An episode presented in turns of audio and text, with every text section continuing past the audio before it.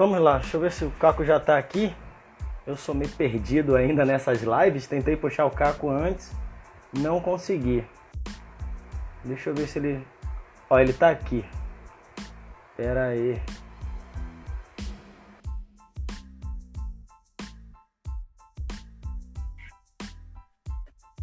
Mandei aqui para ativar o Caco. E aí, Fernando? Ah, e aí, Caco? Eu ainda tô aberto nessa onda de live. Eu fiquei online, não consegui te puxar. Eu tinha feito um acordo com o Caco, galera, que eu queria três minutos antes pra gente alinhar os ângulos. Mas eu joguei tudo por água abaixo. Então a gente vai alinhar por aqui mesmo os ângulos. É. Tá bom no vídeo, Caco, você? Tá acertando tá, tá bonito? Bom. Tá, tá certinho. Beleza, a galera tá chegando aí, é. né? A gente vai falar. A gente não, é o Caco vai contar as histórias dele na Patagônia Expedition Race, edição 2011, 2012 e 2018, cada uma com suas particularidades. Tem uma turma Sim. já chegando aqui. Cadê a turma chegando aqui? Boa turma. Terra de Gigantes está aqui. É, Terra de Gigantes. Se caso vou começar logo fazendo uma pergunta, já que você também tá envolvido. Vamos ter Terra de Gigantes ano que vem? Muito provável que sim. Opa, a ideia era fazer, fazer. Quase saiu esse ano, né? Só que aí é, né? aconteceu tudo isso.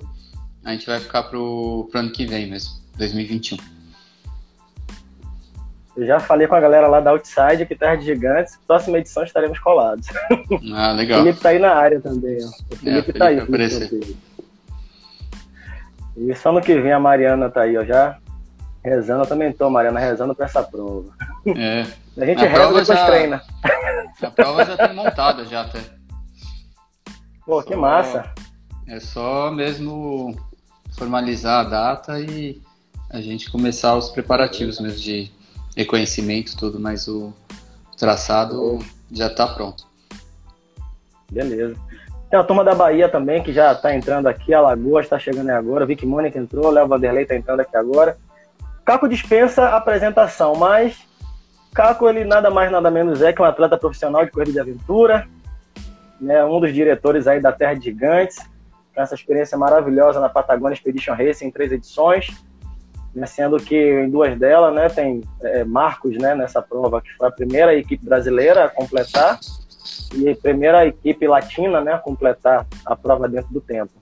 Então, Caco, estou aqui em público agora agradecendo a presença do Caco, né, que eu não conheço o Caco ainda é, pessoalmente, conheço no mundo virtual, e aí tivemos um primeiro contato para fazer outside camp de aventura. Eu falei, o máximo o cara vai me dar um não.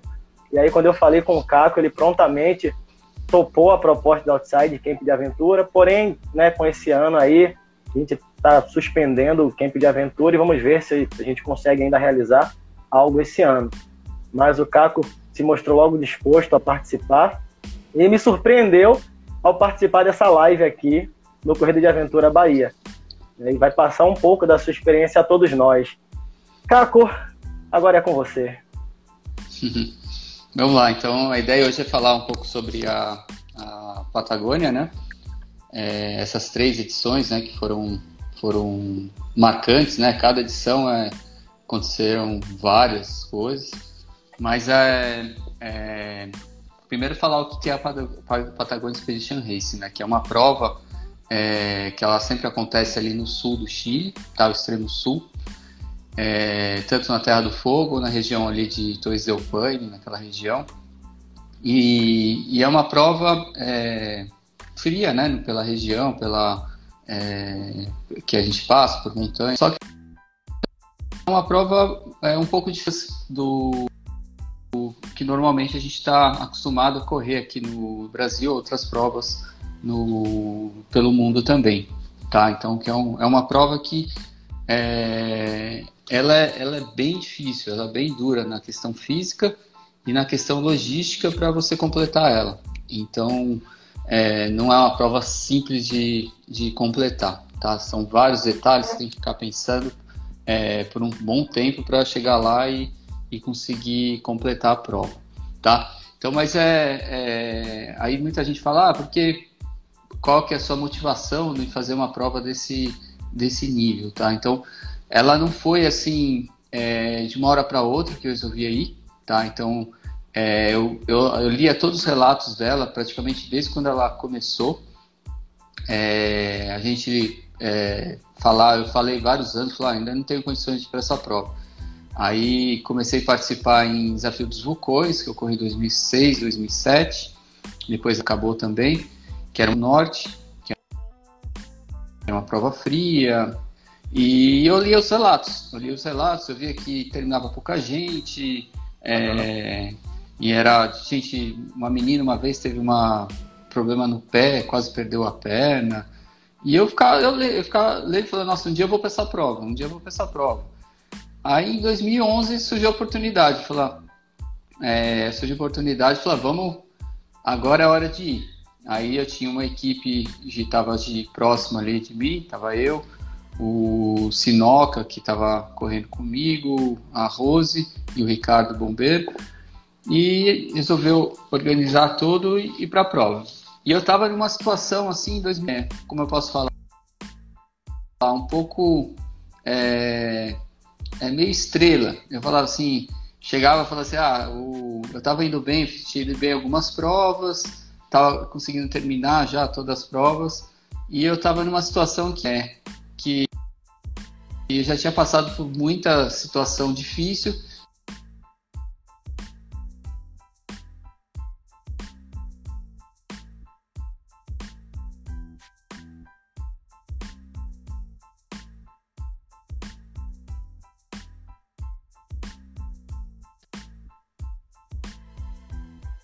achava que era um desafio dos vulcões, é, mas era mais fria que o desafio dos vulcões. É, eu estava esperando uma prova é, que teria trilha para seguir, a navegação desse tipo, e lá não tem, né? Lá, é, lá não tem trilha, então é uma outra situação. E a, e a questão de alimentação, porque eu tinha deslocamento lá que era uhum. 100 metros por hora, então, você acabava fazendo uma logística de tanto de comida e a comida não dava. Então, a 2011 foi um aprendizado muito grande, né? Aconteceram várias situações durante a prova, a gente conseguiu passar no teste lá de habilidade, é, que a gente treinou bastante, foi para a prova. É, e durante a prova aconteceu várias situações, até aquela situação que eu até contei na outra live do Sinoca, do Ricardo que viraram o barco, e a gente perdeu um tempão ali, mais de seis horas para é, retornar na prova. E só que aí depois o, o, a gente continuou na prova. Só que a gente continuou na prova e a, e a, a o que aconteceu? É, a gente estava atrasado, então tinha que acelerar o processo. E esse acelerar o processo é, acabou que é, a gente tentou correr, passou mais três PCs e foi cortado da prova tá? Então foi uma prova foi foi bem complexa porque é, a gente acabou sendo retirado da prova, dois PCs, três PCs para frente e acabou que é, a gente foi resgatado depois de alguns dias, foi lá e complexo embora. E aí é, acabou 2011 para a gente, a gente cumpriu mais ou menos é, 50% da prova. E aí foi uma com aquele gostinho, né? É, só, só um segundo aqui, deixa eu ver se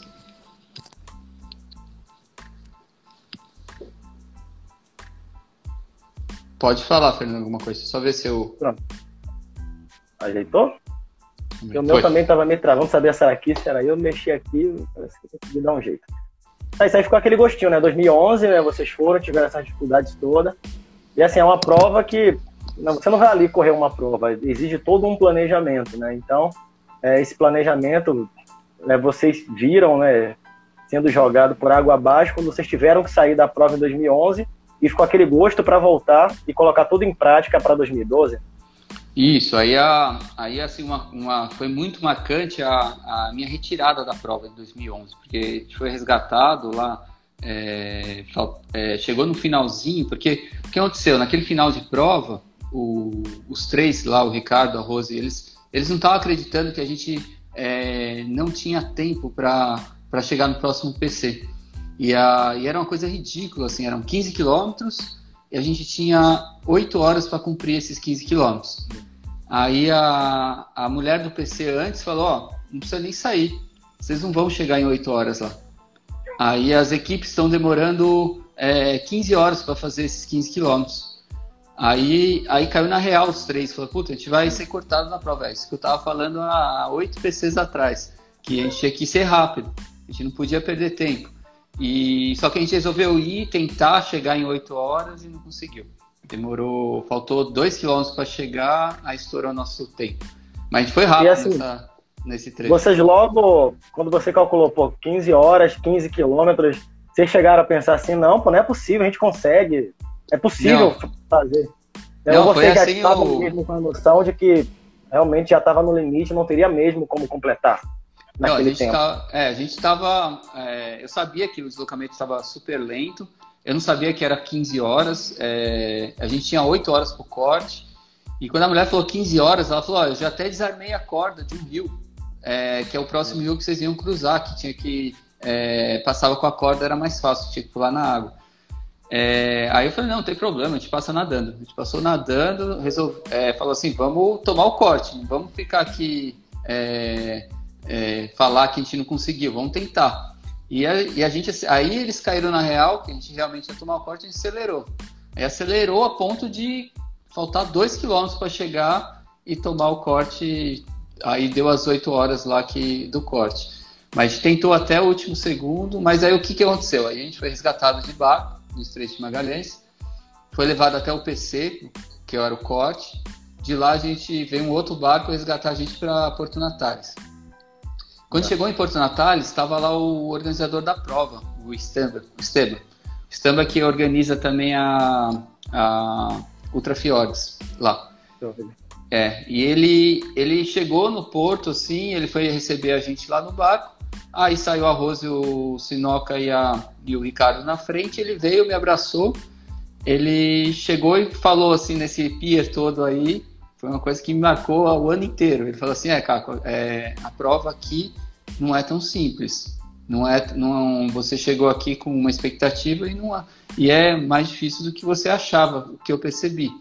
É, e ele falou assim: ó, nunca ninguém chegou aqui é, até ali 2011 e conseguiu terminar a prova completa na primeira vez.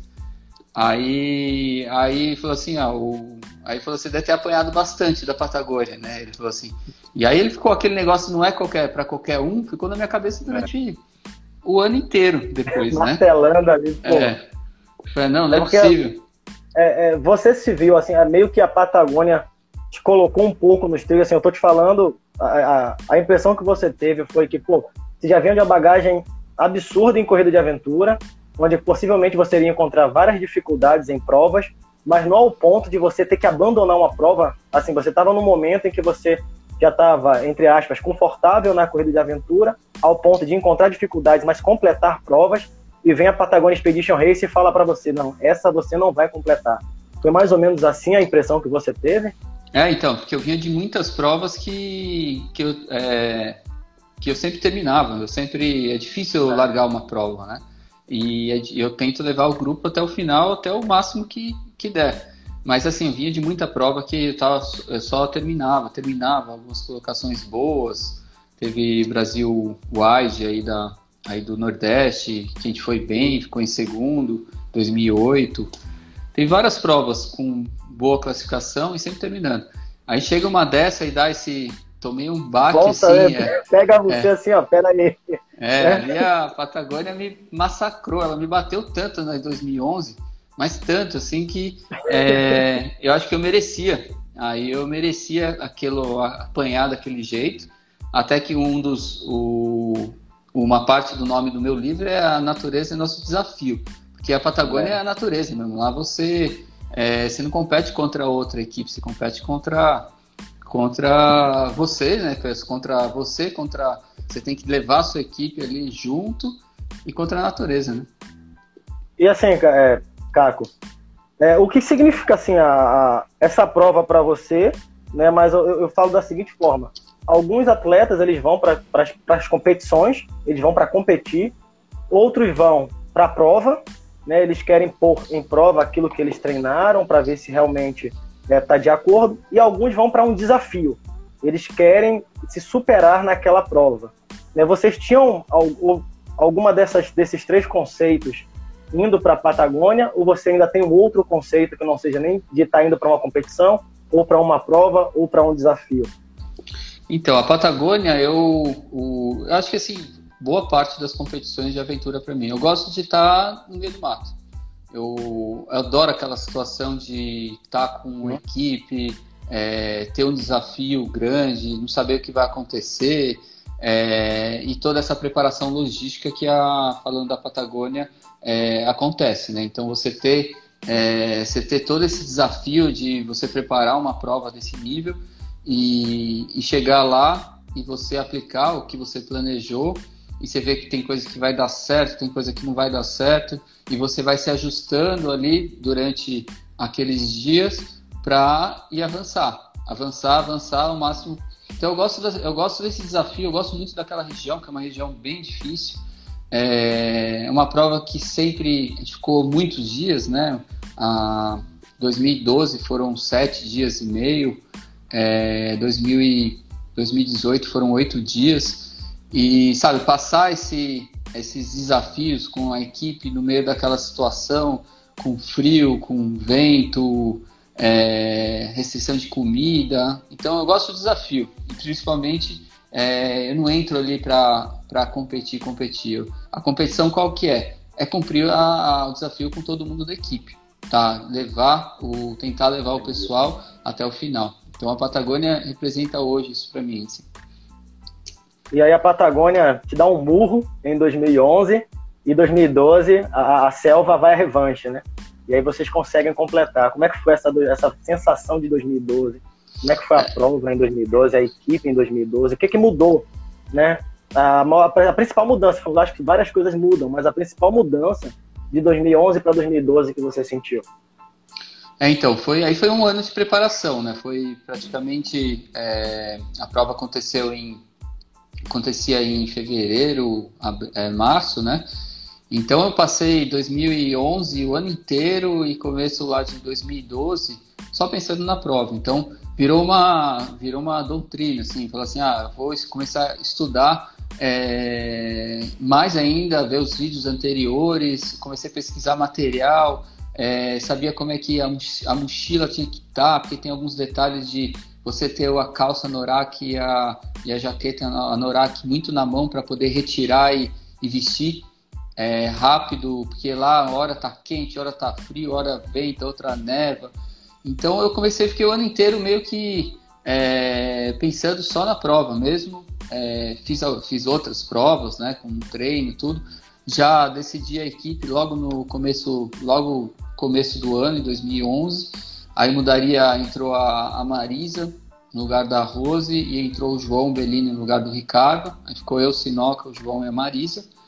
Ah, aí eu, eu chamei os, os, três e expliquei o que, que era a Patagônia. O Marcelinho já teve experiência, então ele já sabia o que ele ia enfrentar, resolveu ir de novo. E, e, e coloquei bastante assunto falando que, que, como é que era, o que acontecia, quais eram os riscos para o João e para a Marisa. Então eles estavam bem cientes do que, é, que ia acontecer. A gente correu várias provas antes, a gente correu, a gente ganhou o Terra Gigantes aquele ano em Paraty com essa equipe. Foi bem legal, uma disputa grande com os Calunga no final da prova. É, então a gente começou assim treinar muito junto, fazer treino junto, e começou a se preparar para isso daí. Toda a minha preparação logística por trás também durante o ano todo. Aí no final do ano, é, minha esposa ela viajou para fazer o doutorado na, na Espanha. Aí me deixou sozinho no Brasil, aí que eu que eu tinha todo o tempo livre do mundo para vai pegar comigo depois para poder para poder trabalhar. Então eu pegava das 10 a 1 da manhã, ficava estudando a prova, treinava é. dois, três períodos por dia. Então eu fui meio que destinado a terminar a prova. Aí é uma dedicação muito exclusiva para essa prova, né? Sim, é, foi assim, e toda a equipe tava, a Marizinha, ela tava super dentro também, então até eu chamei ela para 2018, ela falou assim, Caco, eu não, eu tô sem esse tempo agora com uma filha, tudo para assumir esse compromisso de treinar para Patagônia de novo, e ela abriu mão. 2018 por causa disso, porque é uma dedicação mesmo grande para conseguir cumprir essa prova. Aí chegou o grande dia, né? Chegou, chega, sempre chega, né? O, a é. competição e aí eu tava, todo mundo tava super alinhado, a gente treinou transição, treinou é, onde ficava o que na mochila, barraca, eu fiz uma barraca é, eu mesmo para ficar mais leve do mundo e mais compacta, é, que a gente usou 2018 também. É, então foi assim toda uma, uma grande logística para essa prova.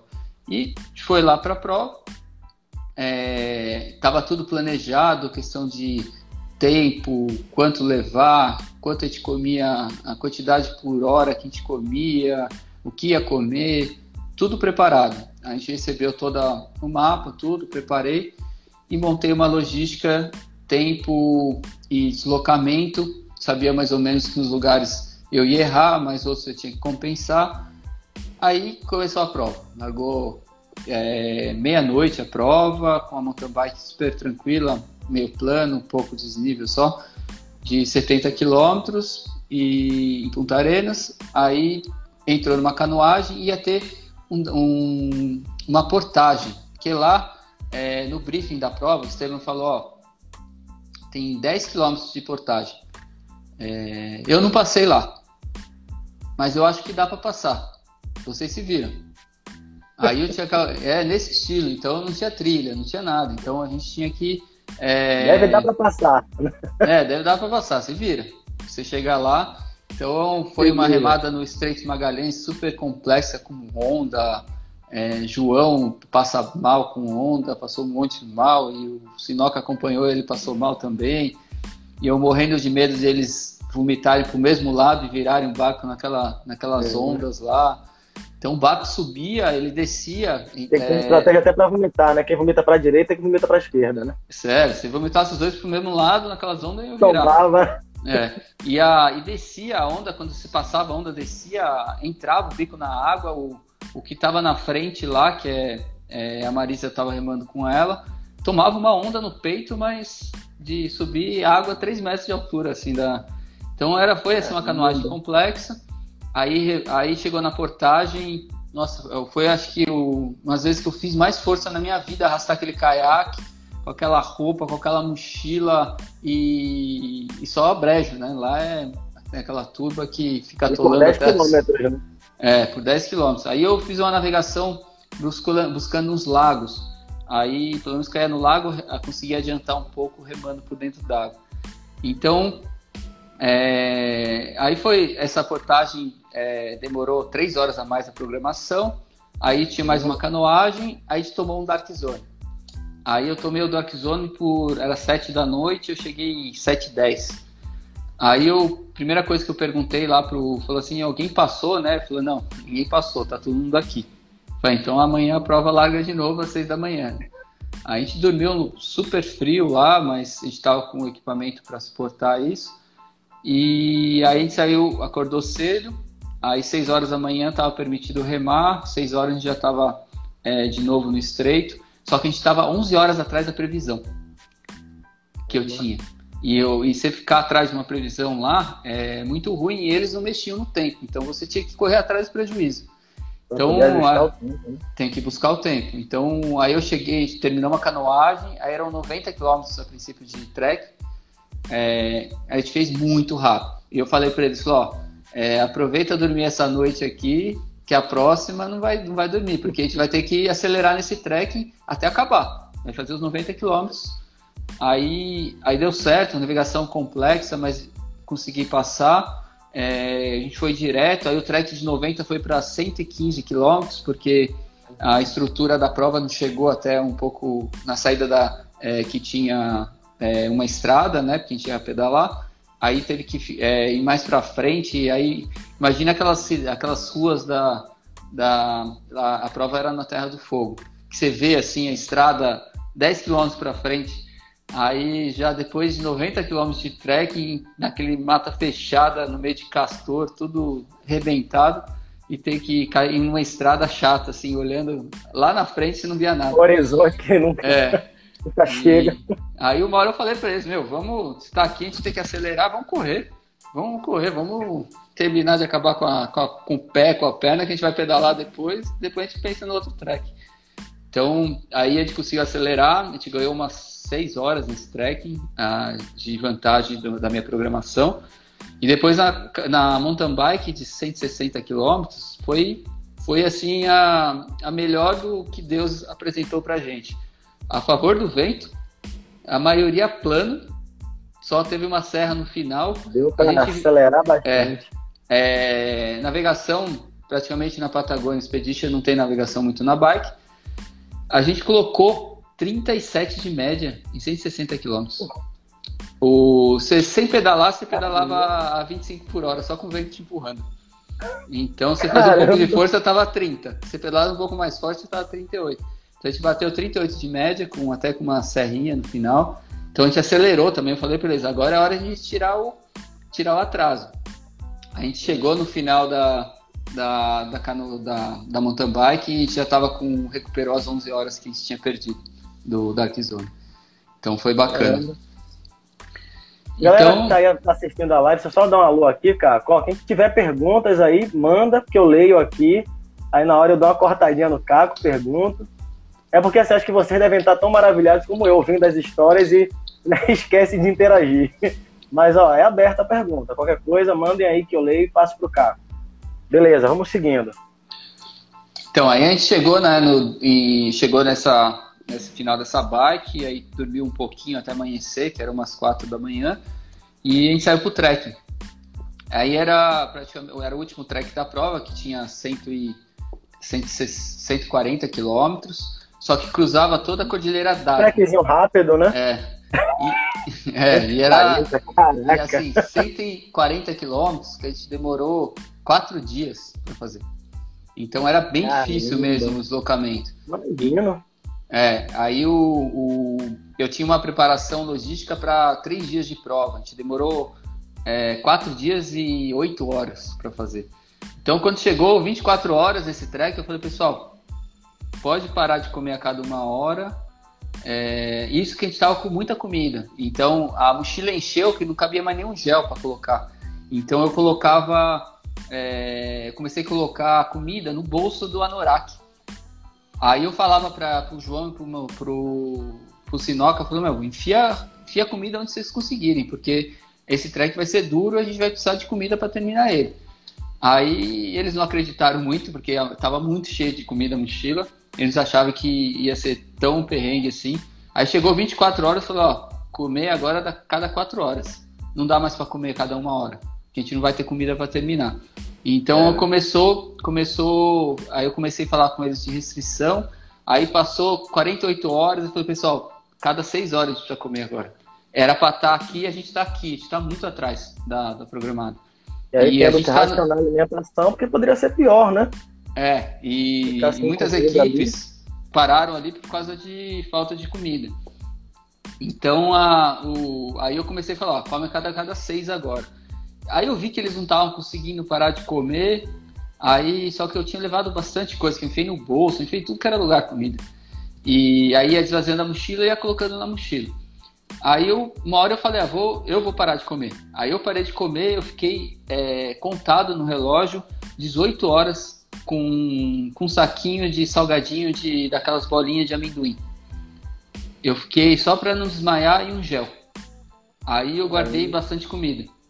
Aí a comida deles acabaram, faltando umas 24 horas para acabar, acabar esse trek.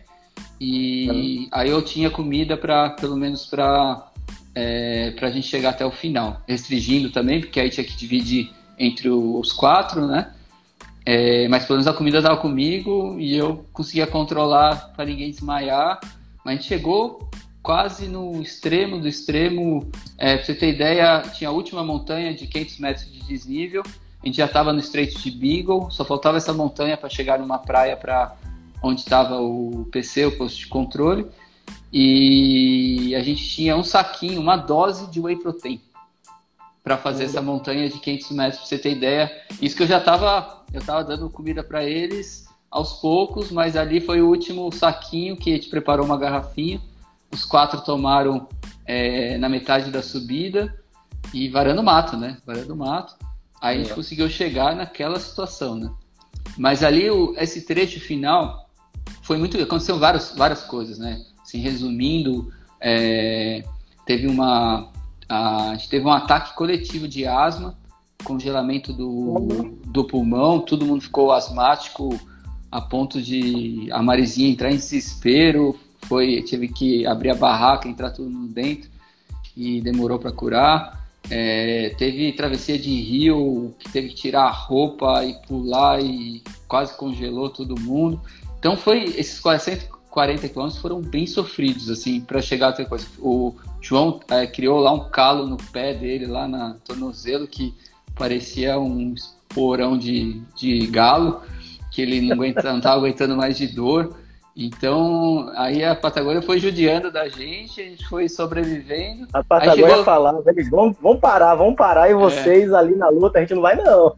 É, e aí eu falando... parar vocês e vocês continuando. E a gente tomando porrada, tomando porrada, aí aquele aquela fator de competição, aí uma hora reaparece, né, vai embora, tudo. Chegou no é. último PC, é, a gente estava no ponto mais alto, eu estava com, com neve mais ou menos no, no meio da perna e tinha um PC lá. O cara sempre colocou um PC no topo dessa montanha, que era questão de segurança tudo mais, que era um passo de montanha que tinha que cruzar. E tava aí o, eu fui assinar o PC, né? Aí eu gritei lá o PC, o PC abriu só o zíper e passou a prancheta com uma folha em branco. Aí ele falou assim, aí ele falou, assina aí e coloca horário, né? Aí eu tava com cheio de tanorak, luva, tudo. Aí eu falei, falei que horas são, né? Aí ele passou, falou horário, tudo. Aí eu assinei, era, era bem final da tarde, assim que lá escurecia 10 e meia da noite. Era umas 10, 10 horas da noite, 15 para as 10. A gente estava no final da tarde, a gente tinha que sair da montanha, começar a descer o quanto antes, né? Para não ficar naquele perrengue. E aí o, o, Aí eu passei, assinei, coloquei o horário, tudo. Aí eu falei assim, amigão, é, qual o horário da última equipe que passou, né? Aí ele abriu o zíper da barraca, colocou a cabeça para fora. Aí tomei um esporro, um dos mais, esporros mais memoráveis da minha vida. Aí eu falei assim, ele falou assim, ó, eu vou te explicar uma coisa. Você tá no pior lugar da prova que você possa imaginar. Aqui morre gente. Então se preocupa com a sua equipe em tirar todo mundo daqui e não se preocupa com outra equipe. Cada um aqui é, agora está sobrevivendo. Você tem que chegar. Aí fechou na minha cara a barraca. Eu falei, entendi. é, não, sim senhor. Aquele sentido, sim senhor. É.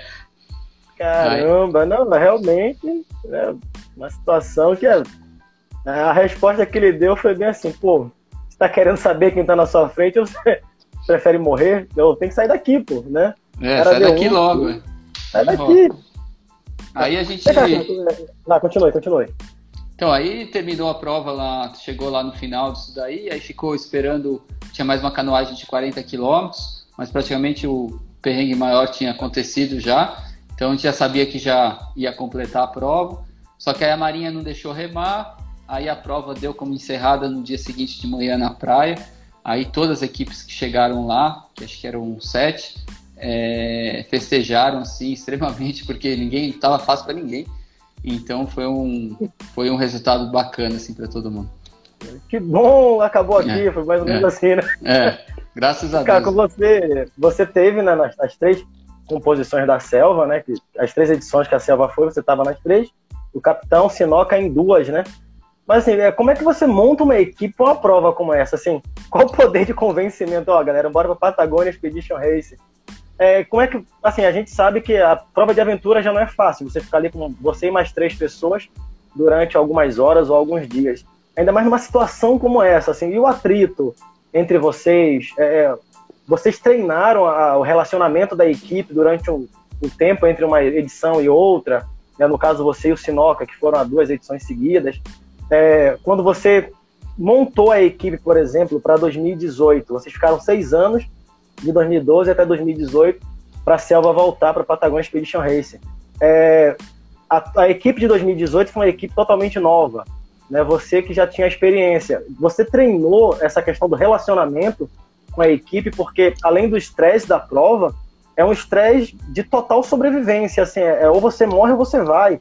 É, não tem, vou ficar aqui, alguém me tira, não tem, corta um caminho e pega uma rodovia e volto para casa de ônibus. É, tem esse treino para relacionamento, essa montagem de equipe?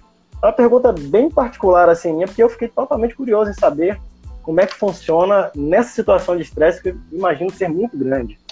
Ah, sim, o é, no 2012 a gente estava com um relacionamento maior, né, de é, a gente já estava treinando junto, competindo junto. Já 2018 é, não aconteceu, a gente não conseguiu nem treinar junto, praticamente. Só que eu conheço as pessoas, então é, a princípio ia o Felipe, né, é, com a gente, mas ele teve um problema é, profissional e não conseguiu ir. Aí entrou o Melges, né, o Rafael Melges no lugar, é, sem treinar, sem meio que sem saber, mas o Melges é meio maluco da cabeça, né?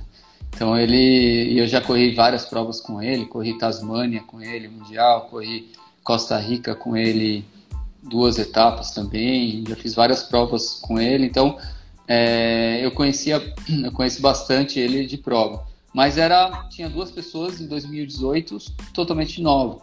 Então era o Zé, Zé Elias da Bro, tá? Que também tem várias provas, muita experiência, e a Marianinha que também corre há praticamente é, o mesmo tempo que eu, deve ter começado um pouquinho depois só.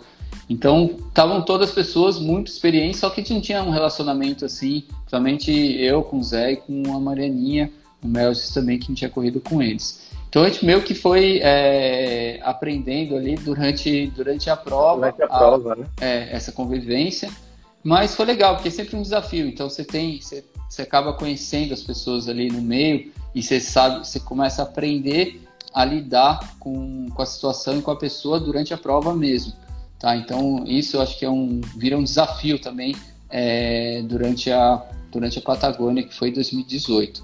Então a gente também teve uma preparação boa, questão de logística já estava tudo é, esquematizado, até que a gente fez uma logística praticamente perfeita, a gente não teve, é, a gente não foi nem com excesso nem com é, pouca comida nos trechos. Teve quatro treks bem violentos, cada um com uma característica totalmente diferente. E o terceiro foi Matador, foram 100 quilômetros, sem trilha, no meio de montanha, frio, neve, tinha de, aconteceu de tudo ali. E só que aí a gente teve um problema que o Zé machucou, né? A, machucou a perna e acabou abaixando o ritmo. Só que ele ele foi indo, ele falou, não, vamos. Ah, só que ele tinha hora que ele não suportava a dor, aí tinha que parar, a gente dormia. Aí foi levando ele assim é, até, até o final da prova. Então essa relação. Eu vou, eu vou te interromper rapidinho aqui. Ó, pelo, pelas minhas contas aqui, já está perto de encerrar essa primeira hora. E ainda não abriu contagem no Instagram, ele abre de 30 segundos. Mas já está perto. E o Felipe, o Fentes, ele está perguntando a, a principal diferencial da equipe Adidas, né, para a equipe Selva, para vocês lá naquele momento. Ele faz essa pergunta aqui. Acho que a Adidas foi a campeã, não sei, que chegou em primeiro lugar. Acho que foi isso mesmo. Ele quer, queria saber uma, uma principal diferença que você vê entre a equipe Adidas, que é a que chegou na frente, em relação a vocês. Ele fez essa pergunta aqui. Tá. É, então, na, em 2012, o, tanto essas. É a equipe, né, a Adidas que ganhou, a gente conseguiu encostar na. A gente ficou em segundo nesse trekking na, de 140 km. A gente conseguiu passar a Yogas Lakers e os, e os japoneses nessa. Na, não, num ter, no primeiro terço do trek, tá? É, a gente chegou a algumas poucas horas assim, a gente chegou a ficar três horas da, da Adidas na, na no, no, primeiro terço desse trek, desse último trek. Só que o, o inglês lá, ele já fez várias provas lá. Então, o deslocamento dele à noite, lá o deslocamento é muito difícil à noite, né? De dia você consegue visualizar o melhor lugar para passar. Às vezes, à noite você perde muito tempo. Então, você, é bom às vezes descansar um pouco mais e atacar de dia, porque a Patagônia Expedition você tem que às vezes, por sair da parte baixa e pelas montanhas.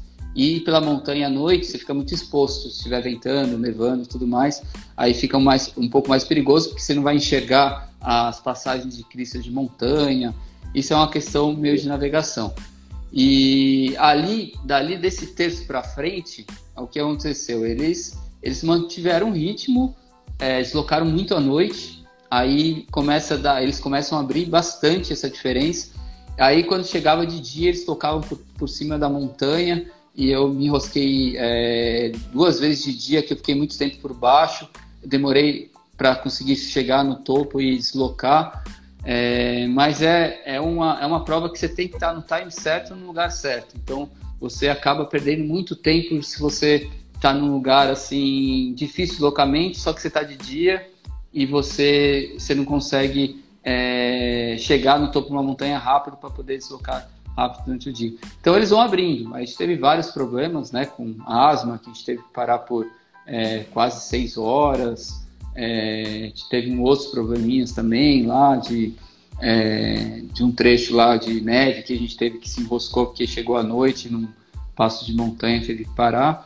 Aí entra um fator ali, tá no lugar certo, na hora certa, né? Hora então, certa, né? É, em 2018 também, a gente é, teve hora que a gente teve que optar nesse terceiro trek e ir por baixo porque estava escurecendo e estava nevando muito, muito vento forte. A gente estava com estava numa situação ruim para fazer é, uma crista de montanha à noite, não dava, estava perigoso. Então eu tive que baixar, ir por baixo da montanha, só que aí você se enrosca, você fica com aqueles deslocamentos de 100 metros por hora, 500 metros por hora, aí complica um pouco. Só uma correção, eu me antecipei, não está perto de encerrar não a uma hora, ainda tem um tempinho, ainda tem um bom tempo aqui, eu me atrapalhei no horário.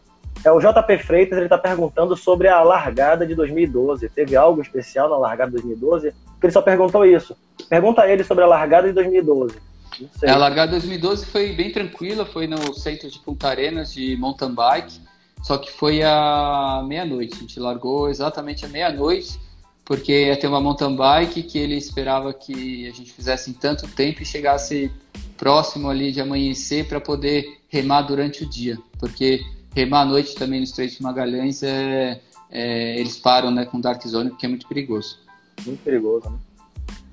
Entendi. E, assim, se você pudesse é, é, eleger, assim, a principal, as principais mudanças, né, do, da equipe Selva, né, equipe Selva, ou a equipe mesmo em conjunto, ou avaliando os integrantes de forma individual, mas qual a principal mudança de 2012 para 2018? né? Ou de repente 2011 para 2012, assim, de uma edição para outra, ou até se puder comparar 2011, né, a primeira vez que você foi, e a, a última vez que você foi em 2018. Qual a, a principal mudança, a principal diferença, assim, o que que você vê que é muito marcante, que é perceptível para você de um ano para outro? É, o, a preparação, né? A preparação para 2012 foi, foi bem mais completa na questão de todos, né? Então eu coloquei bastante medo Estamos falando neles. aqui da idade. Hã? É, a idade. É, a idade também pesa um pouco. Mas a, o, o, maior problema mesmo foi assim, o, a, a maior. É, a nossa preparação 2012 foi muito completa, comparando com 2018. 2018, é, eu tava, eu, a Marianinha, estava mais treinado, o, o Melges caiu de paraquedas, praticamente. Ele ficou sabendo que ia para a prova, acho que 15 dias antes. Aí, para uma prova dessa de paraquedas, ele pulou de paraquedas e o paraquedas não abriu, né? É, não abriu. ele não sabia onde estava se metendo. Né? Você cair de paraquedas numa prova é. dessa, pode dizer que não abriu o paraquedas. É. Por isso que ele é maluco, né? Aceitar fazer uma prova dessa. Né? E, só que ele já sabia um pouco das histórias, né? De 2012, então é, ele estava confiando muito em mim lá, então ele acabou indo. Aí é. o Zé também, acho que o Zé ele subestimou um pouquinho, ele até ele falou isso depois da prova, é, na questão de preparação, porque a Patagônia, além da, de toda a preparação logística, você tem a preparação física, é, que você tem que levar várias situações de consideração. Treino de força, treino de estabilidade, porque você anda praticamente o tempo todo pisando torto, afundando a perna, pisando em rocha, tudo. Então, uma lesão que deu bastante em, em, várias equipes, não só na nossa. Na nossa teve o Zé, precoce, depois teve o Melges, é, que eles não estavam muito treinados na questão de funcional, nessa questão de perna. Eles tiveram uma lesão na tíbia lá, de um tipo uma canelite que dá, mas é uma dor insuportável. O Zé chegava ao ponto de sentar no chão de dor. é, quando vinha umas ondas de dor assim, aí depois melhorava e foi tomando remédio e foi foi prosseguindo. Até teve, um, teve uma situação que eu tive que enganar eles no, no meio do terceiro trekking. teve.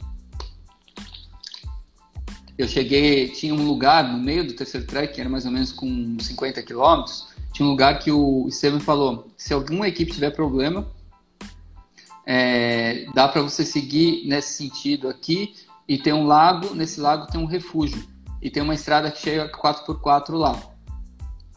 Isso aqui é uma, uma saída de emergência, caso tiver problema. E a gente passou, entrou nesse terceiro trekking, o Zé tava mal, tava com muita dor, tudo. E a gente chegou, fez o dia inteiro, aí começou a escurecer lá umas 10 e meia da noite, aí, a, a, aí não achava lugar para dormir, seco. Era tudo charco. E assim, durante horas. E o Zé falou, eu preciso parar, Caco, preciso parar. Eu falei, Zé, aqui não tem como a gente parar e colocar uma barraca aqui, não tem lugar seco, né? A Patagônia é muito isso, demora muito para achar um lugar bom para acampar. Aí foi, foi, foi, não achava, não achava, aí uma hora gente achou um lugar que só cabia uma barraca, mas mesmo assim a gente estava numa turba que ia entrar um pouco de água, e nevando, é, chovia, nevava, frio baixo assim, temperatura, e a gente acampou lá. É, eu mesmo a gente acordou embaixo d'água, praticamente. Molhou tudo. Eu tava, entrou água na minha, no meu ouvido, que eu tava com a cabeça mergulhada dentro d'água quando eu acordei. Não pergunta como eu consegui dormir, mas é, eu dentro lá do, do bivac, junto com o saco de dormir, molhou tudo, toda a roupa, saco de dormir, tudo bivac, molhado. molhou tudo. E eles é, acordaram no dia seguinte e o Zé falou: acabou, o carro não dá mais, não tô aguentando, mais uma noite desse tipo eu vou morrer. Aí eu falo assim: me fala, é, vamos pegar aquela saída de emergência, né? Aí passou o dia, eu falei com a Marianinha, a Marianinha sempre, mesmo é, totalmente estável, sempre a mesma coisa, forte, é, absurdamente forte e, e sempre para frente. E eu falei, ó, fala com o Zé, você conhece mais ele, tenta enrolar ele para ele não desistir, né? Porque a gente tá quase ali no final da prova, já tá no terceiro track. Aí ela foi conversando com o Zé, deixei os dois um pouco mais sozinhos lá. Aí começou, passou o dia, aí parou de nevar, parou de chover, aí começou a ventar, eu taquei para cima de uma montanha. Aí começou a ser, aí pendurou tudo, parecia quatro mulambeiros, é, com um saco de dormir batendo com vento lá, mas com esse vento secou, secou todas as nossas coisas. Aí eu comecei a ver a passagem, a saída de emergência do meu lado esquerdo. E eu fiquei quieto. Falei, ah, vamos embora. Quando ele não tá falando nada, quando ele perguntar, eu falo que já passou já. Aí quando ele perguntou, na, na próxima noite, que já tava começando a escurecer. Aí ele falou, falou, cara, pela saída de emergência. Eu falei, Zé, já passou uns 10 quilômetros lá para trás. É, eu acho que é melhor a gente ir para frente, porque para trás, você é, viu que a gente passou voltar, lá atrás. Né? Não dá. Aí foi uma estratégia ali, porque se eu falasse para ele, falar aqui é a saída de emergência, é. ele, tava, ele ia querer entrar, entendeu? Ia querer entrar. Aí a gente aí, foi, né? Esse fato de você ter deixado para depois, dá aquela força a mais. A gente sabe que acontece muito isso para poder chegar até o final. Cara, já passei, agora eu vou até o final.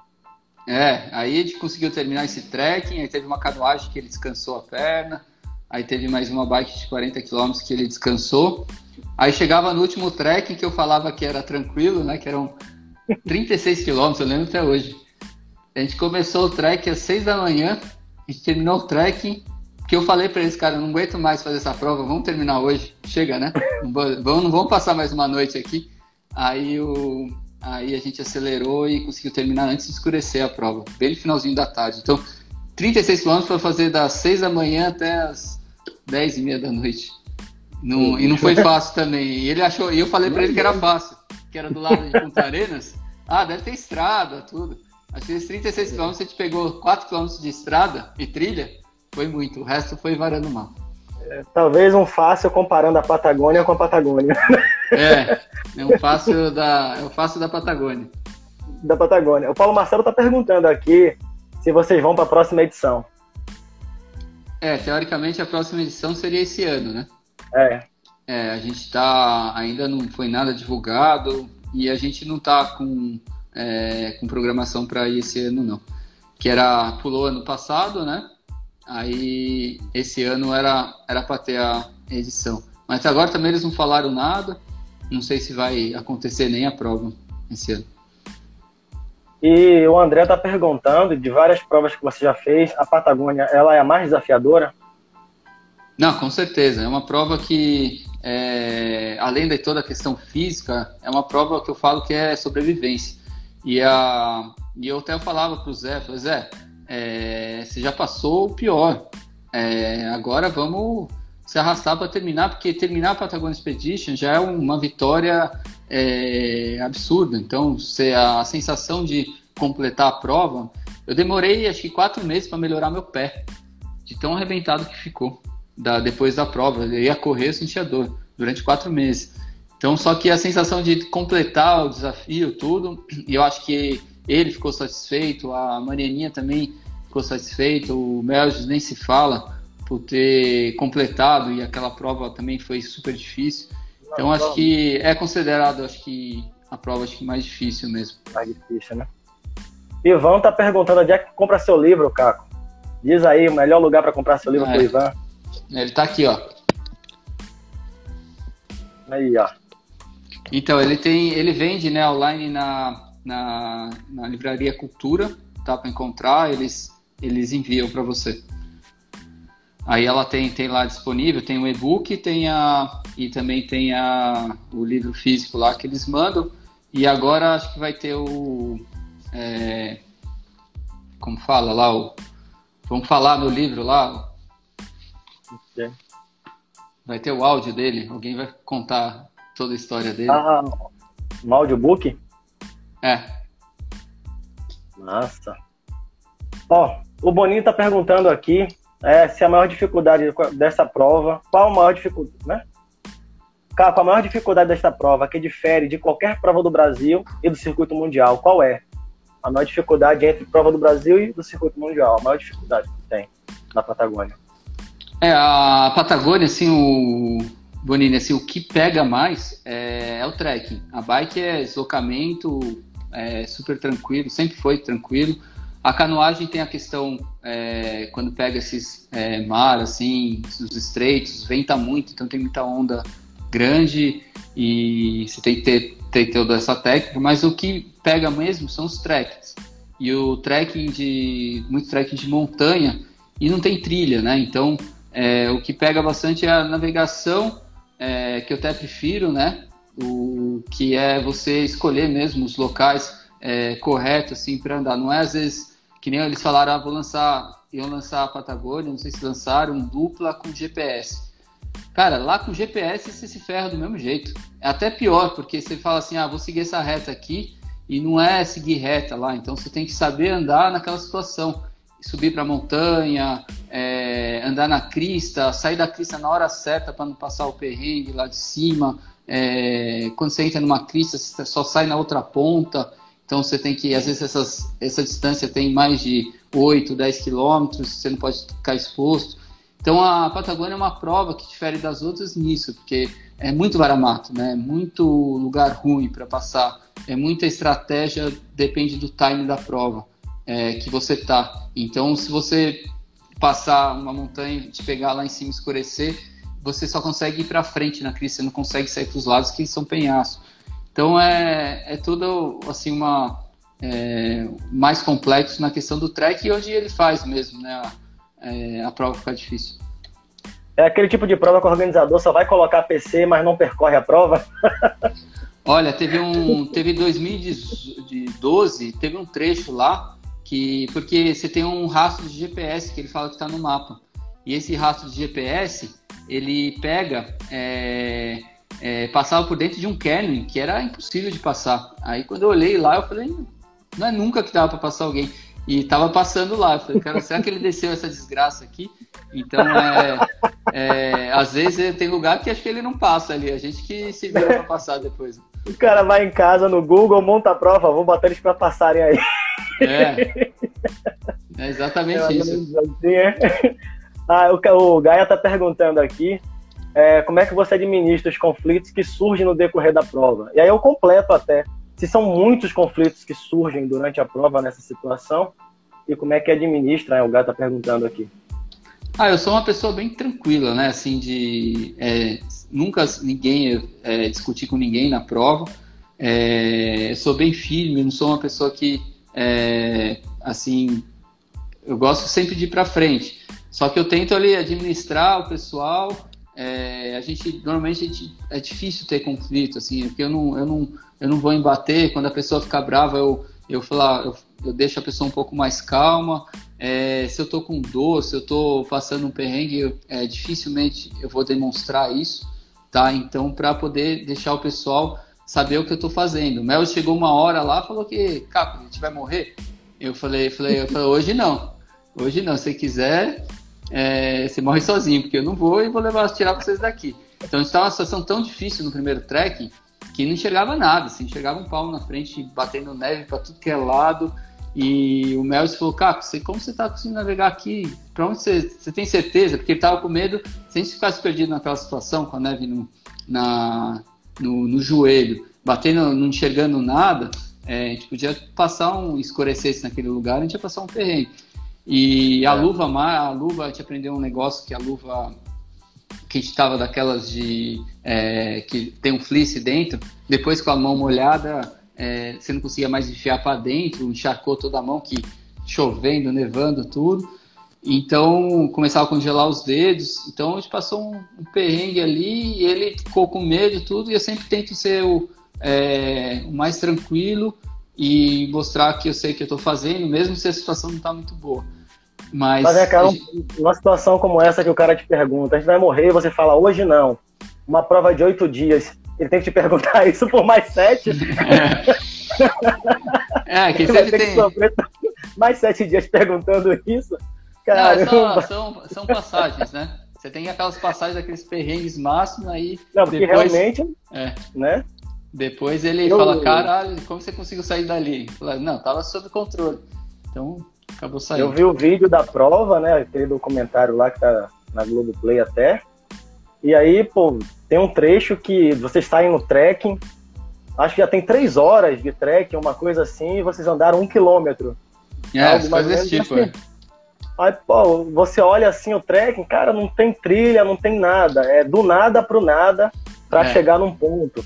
Então acho que fica o tempo todo ali de mãos dadas com medo, né? Não tem como você não estar tá de mãos dadas com medo no lugar daquele, né? E ao mesmo tempo você tá confiante, né, de que você tem capacidade de não deixar a equipe se acabar ali. É uma situação que, pô, realmente, eu, eu vi o vídeo, né, eu fiquei, caramba, é um lugar que você tá totalmente selvagem, né?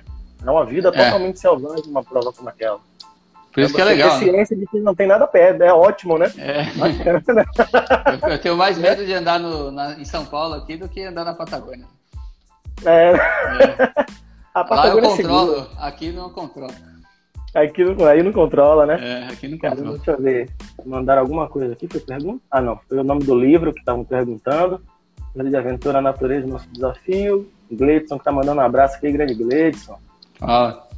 Deixa eu ver aqui. Tenta mais alguma pergunta? Não. Vamos seguindo, vamos seguindo.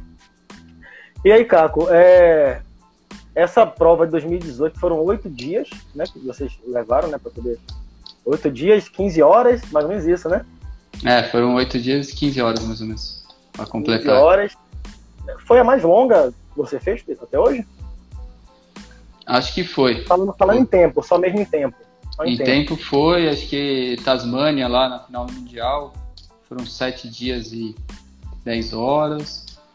É, essa foi mais longa, oito dias foi mais longa. Foi mais longa. Mais longa, né? É um planejamento que eu imagino ser absurdo. Bem, agora é. a gente já está mais perto de fechar o horário.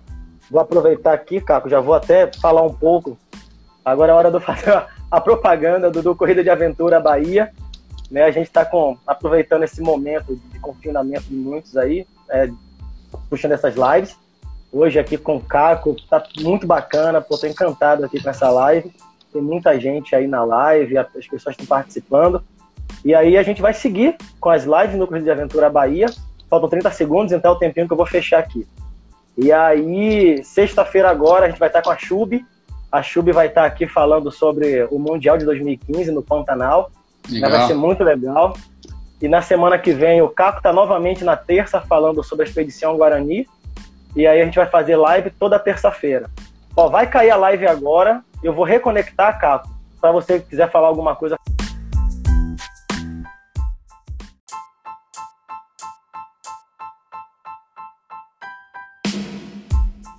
Conectei. Né, a live no Instagram ela só fica uma hora. Não fica mais que isso. Ver se a galera volta. Deixa eu puxar o caco para poder a gente fechar. Esperar o caco entrar. A live ela só fica uma hora no Instagram e aí é, ela cai. Vou conectar aqui para as palavras finais. Então, sexta-feira agora, Chube Guimarães aqui, 19 horas, para falar sobre o Mundial de 2015. Na próxima terça, Caco falando sobre Expedição Guarani. E eu vou sair convidando meio mundo de gente para vir aqui contribuir com a gente. Espero que todos é, possam contribuir, porque é muito legal. A corrida de aventura só ganha com isso, né? Esse só esporte ganha. de loucos, porém apaixonados. É. Caco, quer falar alguma coisa para fechar a live aí com a galera? Ah, então, é legal. Acho que é, acho que é importante isso para a corrida de aventura né, no Brasil.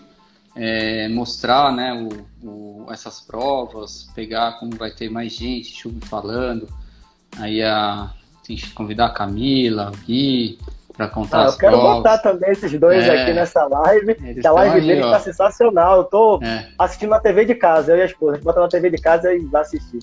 Tá tão então, legal. Eu acho que contar essas experiências, né? Acho que é, acho que é válido. E a semana que vem falar da Expedição Guarani que a gente fez. Foi, foi aconteceram várias coisas engraçadas. De, é, né? E vamos deixar para contar. Tem desde o começo da prova, de gente que chegou da equipe clandestina lá no, no Paraguai. É, tem lá, semana que vem tem bastante coisa. Eu, Felipe Amaro e, né? e o Carcaço. Vai ser legal falar só dessa prova aí. É isso aí. Obrigado, pessoal, por ter assistido. Eu aí. agradeço mais uma vez aí o Caco. Obrigado, Fernandão. Agradecer todo mundo aí que ficou aí acompanhando essas histórias. Acho que ficaram com os olhos brilhando também, igual meu, os meus, né? De ouvir essas histórias de uma pessoa tão experiente.